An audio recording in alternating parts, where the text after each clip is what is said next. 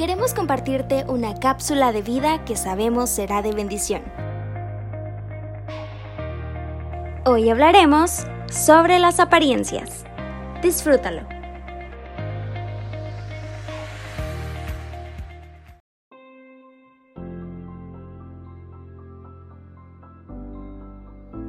Entre redes sociales y la vida ya nos jugamos el debate de saber con quién en verdad tratamos. Por momentos, todo pareciera ser muy superficial y ficticio.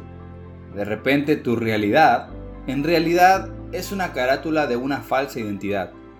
Muchas veces decidimos capturar instantes de nuestra vida en videos o fotografías con la intención de que pueda tener muchos likes, yendo mucho más allá de atesorar ese instante como tal. Nuestras amistades hasta cierto punto se vuelven inciertas al muchas veces aparentar aquello que vos sabés no es su realidad. Bien dicen por ahí, no te quedes solamente con la portada del libro, léelo. Y es así, entre lo que somos y lo que pretendemos ser, terminamos perdiendo nuestra identidad. En fin, nuestro entorno social termina siendo seducido por un deseo constante de perfección. Seguro esta frase la recordarás del libro y película Orgullo y Prejuicio, que dice, Cuanto más conozco al mundo, más me irrita, y todos los días confirmo mi creencia en la inconstancia del carácter humano y en la poca que me inspira las apariencias de mérito o talento. Al fin y al cabo debemos ser sinceros con nosotros mismos y poder encontrar nuestra verdadera identidad en Jesús.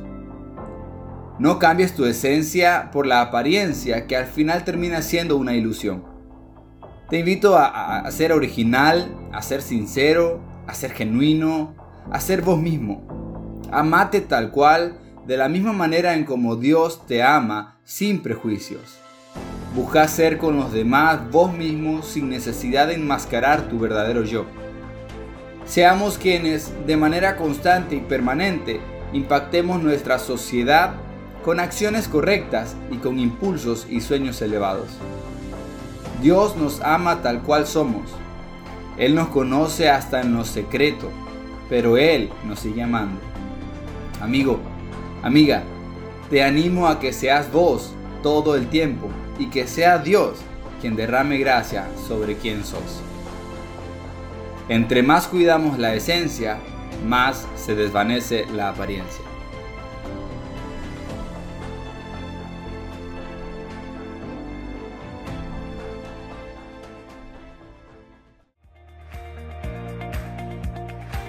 Recuerda bendecir a otros compartiéndoles este podcast. Dios te bendiga.